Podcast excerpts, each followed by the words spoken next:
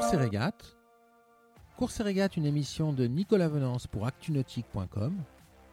Course et régate est parrainé par MG Digital Technologies, leader mondial des solutions d'impression et d'ennoblissement numérique.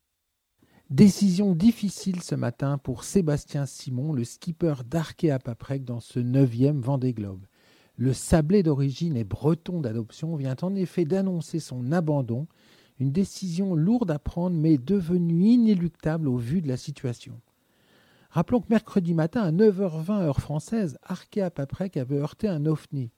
Ce choc avait entraîné de gros dégâts sur le foil tribord et sur le puits de foil euh, de l'IMOCA.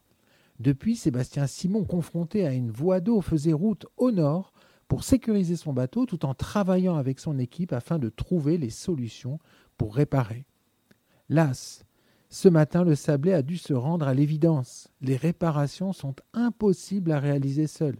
Elles nécessiteraient énormément de temps et des conditions très clémentes et ne peuvent garantir un niveau de sécurité suffisant avant d'entamer le tour de l'Antarctique, ce fameux tunnel des 40e rugissants qui est impitoyable. Le skipper d'Arkea Paprec naviguait en quatrième position au moment du choc et il était en train de réaliser son rêve de Vendée Globe à bord du bateau qu'il avait vu construire au sein même des locaux du team. Depuis hier, Sébastien Simon n'arrivait pas à se résoudre à se retirer de la course. Il avait souhaité étudier dans le détail toutes les possibilités et ne s'était fermé aucune porte dans la réflexion qu'il menait avec son équipe à terre. Malheureusement, celui qui s'est dérouté en ce début de semaine pour porter secours à Kevin Escoffier, c'est plus que jamais que la sécurité prime avant tout sur ce tour du monde extrême. Il a donc choisi ce matin d'abandonner. Le vent des globes est parfois impitoyable.